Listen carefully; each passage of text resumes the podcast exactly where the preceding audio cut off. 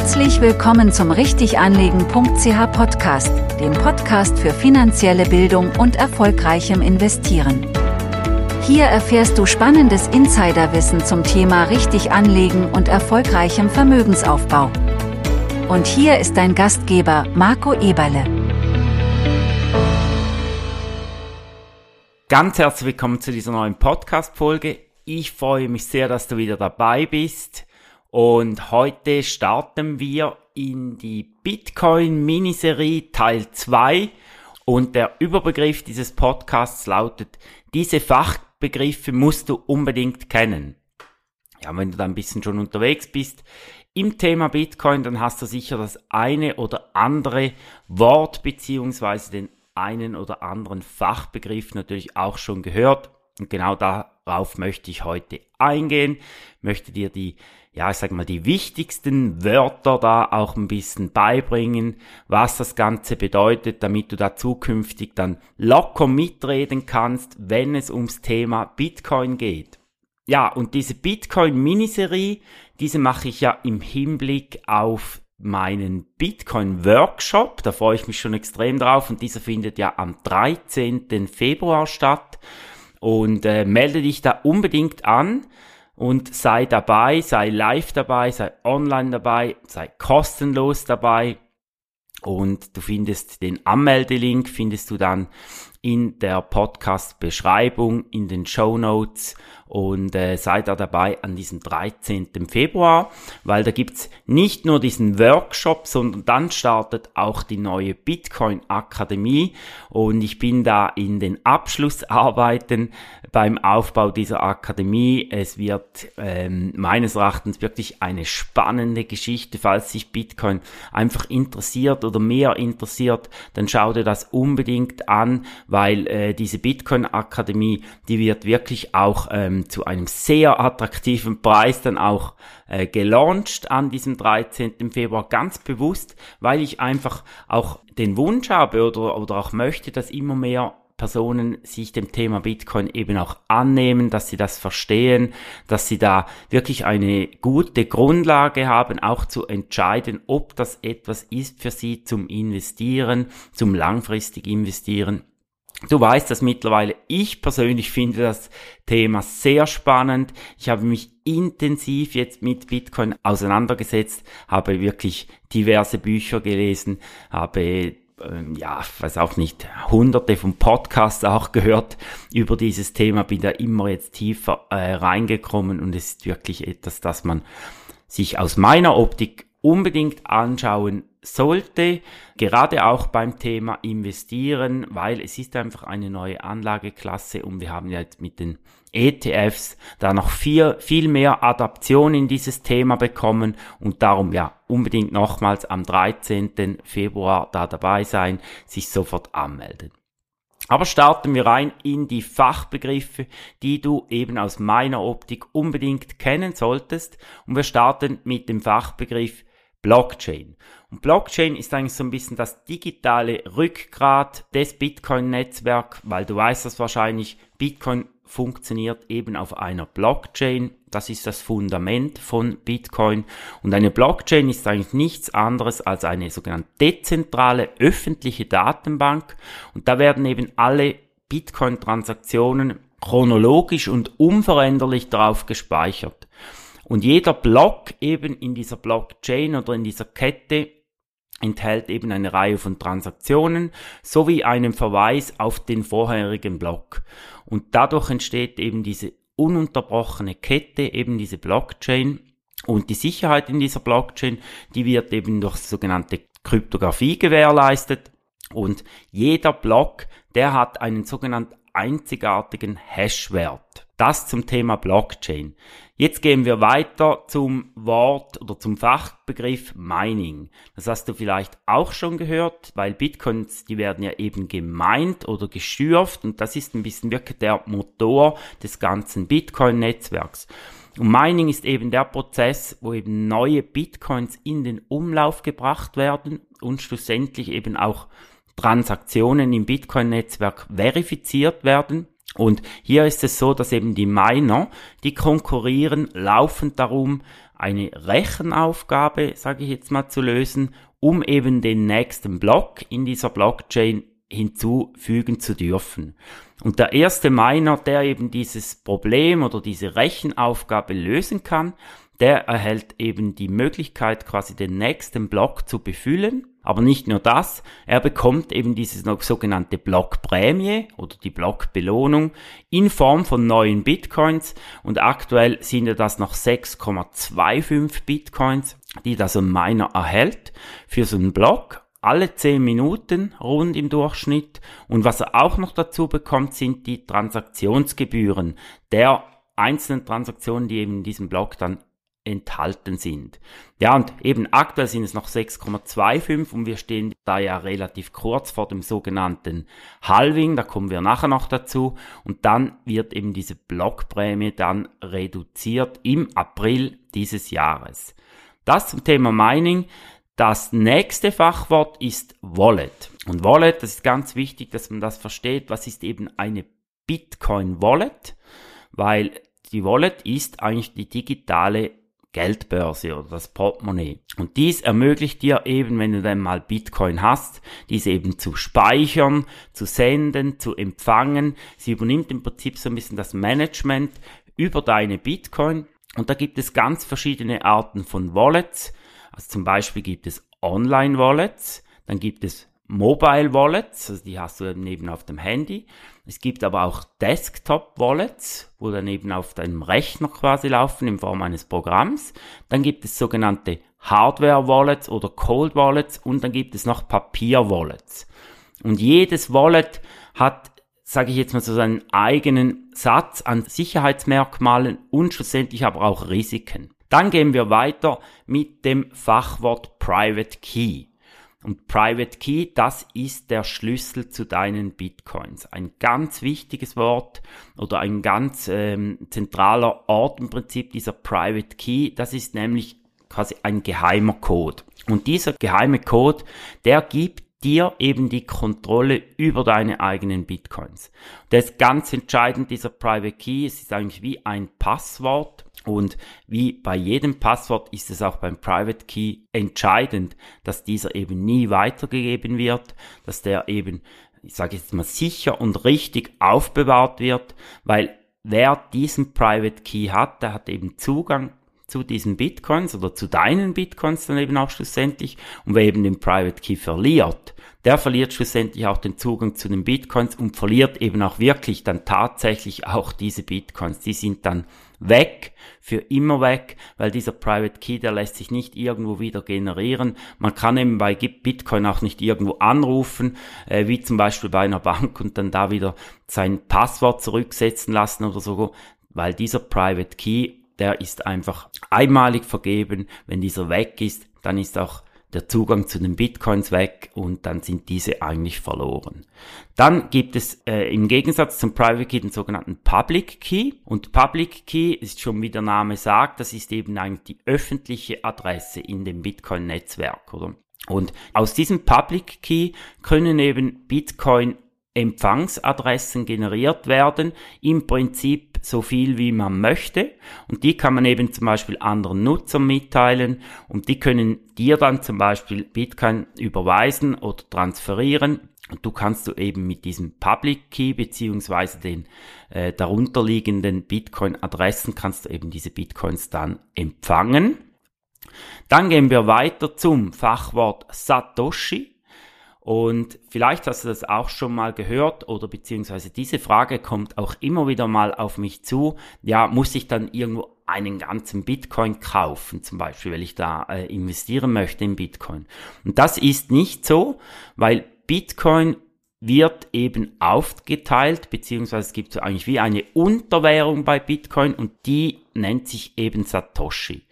Und Satoshi, oder der Name ist eben benannt nach dem Erfinder von Bitcoin, nach Satoshi Nakamoto, nach diesem Pseudonym dieses unbekannten Erfinders, nach wie vor unbekannten Erfinders. Und ein Bitcoin, der ist gleich 100 Millionen Satoshi. Man kann eben ein Bitcoin aufteilen in Prinzip 100 Millionen Einheiten, eben 100 Millionen Satoshi.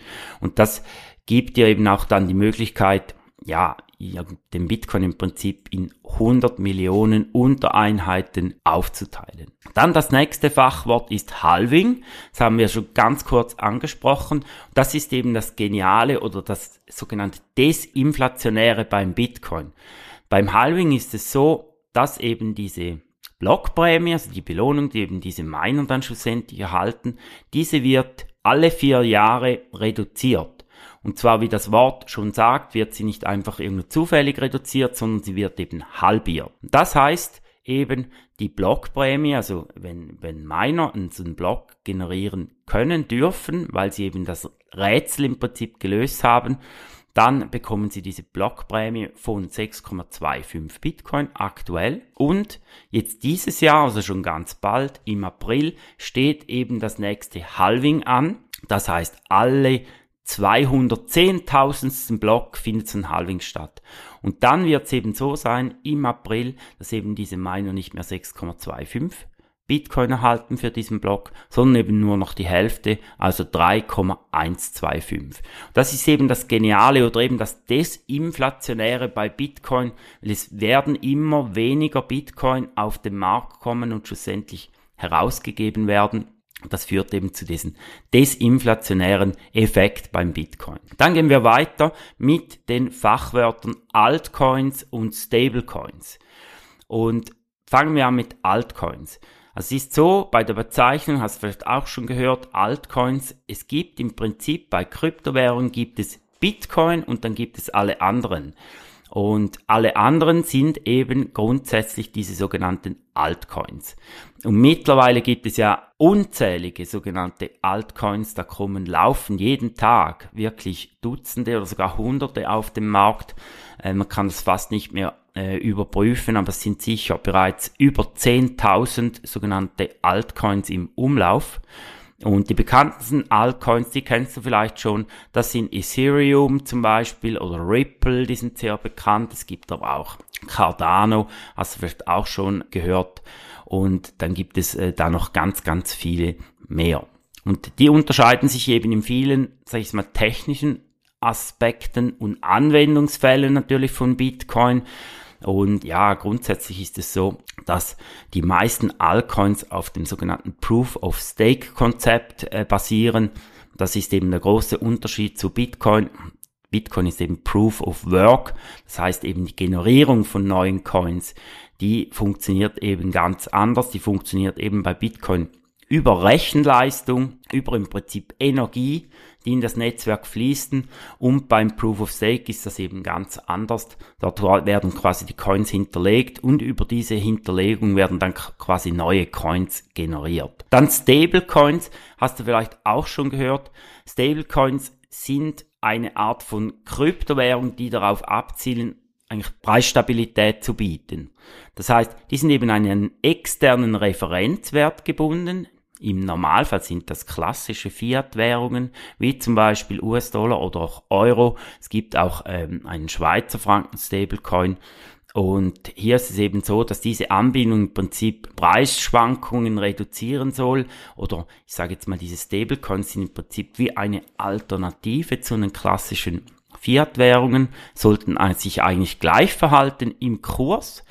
Und hier bietet sich einfach die Möglichkeit, oder, dass sie eben dann trotzdem auf einer Blockchain funktionieren und das vereinfacht eben viele Sachen, also konkret vor allem im Bereich Zahlungsverkehr, oder? Kannst du dir vorstellen, wenn das Ganze eben auf der Blockchain funktioniert, dann ist das eben viel einfacher im Handling zum Beispiel als klassische Fiat-Währungen. Das sind diese Stablecoins. Diese werden immer beliebter diese werden folglich auch immer größer im Sinne der Marktkapitalisierung. Und hier haben wir so quasi in den Top 10 der Kryptowährung aktuell schon ganz viele Stablecoins, die hier auftauchen. Dann nächstes Fachwort, die sogenannte Hashrate. Und die Hashrate, das bezeichnet die Rechenleistung, die eben von diesen Minern aufgewendet werden muss, um Transaktionen verarbeiten zu können, beziehungsweise um eben, um eben diese neue neuen Blöcke zu finden. Und eine höhere Hashrate bedeutet im Prinzip eben auch mehr Sicherheit und Effizienz im ganzen Netzwerk drin, dass es eben immer schwieriger wird, schlussendlich ja diese Blöcke zu füllen und mehr Rechenleistung heißt eben auch, es wird schwieriger, dann die Blockchain irgendwie manipulieren zu können. Dann weiter geht's zu den Nodes. Die Nodes sind wirklich so ein bisschen die Wächter des Bitcoin-Netzwerks. Und Nodes ist im Prinzip nichts anderes als ein Computer im Netzwerk drin, der eine Kopie der gesamten Blockchain speichert. Also wirklich die, die Blockchain seit 2009, also seit im Prinzip der erste Bitcoin auf den Markt gekommen ist. Hier wird die ganze Prinzip Transaktionshistorie wird durch diese Nodes gespeichert. Und das dient eben auch nicht nur zur Speicherung, sondern das Netzwerk wird im Prinzip dann mit dieser Speicherung eben immer wieder überprüft. Das findet wie ein Abgleich statt, oder man kann sich das so vorstellen. Und Nodes spielen eben hier wirklich die entscheidende Rolle im Prinzip bei der Aufrechterhaltung dieser sogenannten Dezentralität und Sicherheit des Netzwerks, oder? Weil sobald das eigentlich eine Kopie nicht mehr identisch ist oder hier Abweichungen gibt, dann gibt es im Prinzip ein Alarmsignal durch diese Nodes und so wird eben die Sicherheit im Netzwerk sichergestellt. Und aktuell schätzt man so rund, dass es sicher mindestens 50.000 aktive Nodes gibt im Bitcoin-Netzwerk. Und äh, übrigens kann jeder so eine Node erstellen, ist relativ äh, einfach.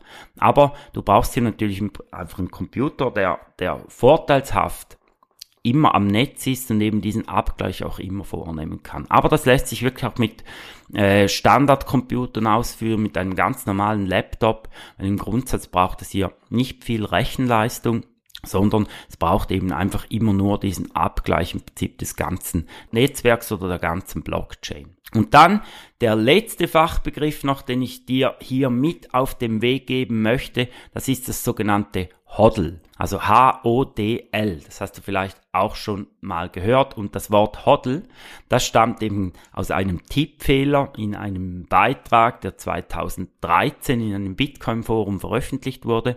Und der Benutzer war glaube ich, so ich das gelesen habe, ein bisschen leicht betrunken und hat sich eben hier verschrieben. Er wollte eigentlich hold schreiben, das englische Wort für halten und ja, hat da wahrscheinlich ein bisschen äh, genug getrunken gehabt und hat eben nicht hold geschrieben, sondern hodl. Und ja, hier ist das wirklich so ein bisschen äh, eine Art Leitspruch geworden in der ganzen Bitcoin-Welt, dieses quasi Hodling. Und Hodl bedeutet eben oder ist ein Ausdruck dafür, die Bitcoins eben sehr langfristig zu halten. Auch wenn die Kurse mal fallen, dann machen eben Hodler nicht irgendwo äh, dann einen Verkauf oder gehen raus oder machen Trading, sondern Hodl bedeutet eben wirklich die Bitcoins sehr lange zu halten, unabhängig von Volatilität, unabhängig von kurzfristigen Preisschwankungen und es repräsentiert eben grundsätzlich eine Investitionsstrategie, die auf langfristige Gewinne abzielt, eben dieses Desinflationäre, das eben Bitcoin über die lange Dauer grundsätzlich immer mehr wert sein soll. Und mir gefällt das wirklich, das Hodl. Ich bin selbst auch ein Hodler und ähm, ja, das war mir wichtig, dass du hier auch Bescheid weißt, ähm, was eben Hodl schlussendlich bedeutet und das kann ich dir in dem Sinn auch empfehlen. Ist natürlich wie immer keine Anlageberatung, aber es macht Sinn, aus meiner Optik einen gewissen Teil der Bitcoins eben in einer sehr langfristigen Optik eben zu halten. Ja, das bringt mich schon zum Fazit von diesem Podcast. Ich hoffe, ich konnte dir jetzt da ein bisschen ein paar Begrifflichkeiten näher bringen zum Thema Bitcoin, was die ganzen Sachen so bedeuten. Jetzt kannst du da sicher ein bisschen besser auch mitreden, wenn es nächstes Mal irgendwo in den Diskussionen ums Thema Bitcoin geht. Ganz wichtig zu beachten ist sicher auch der Leitsatz Not Your Key, Not Your Coins. Hast du vielleicht auch schon gehört, habe ich auch schon erzählt.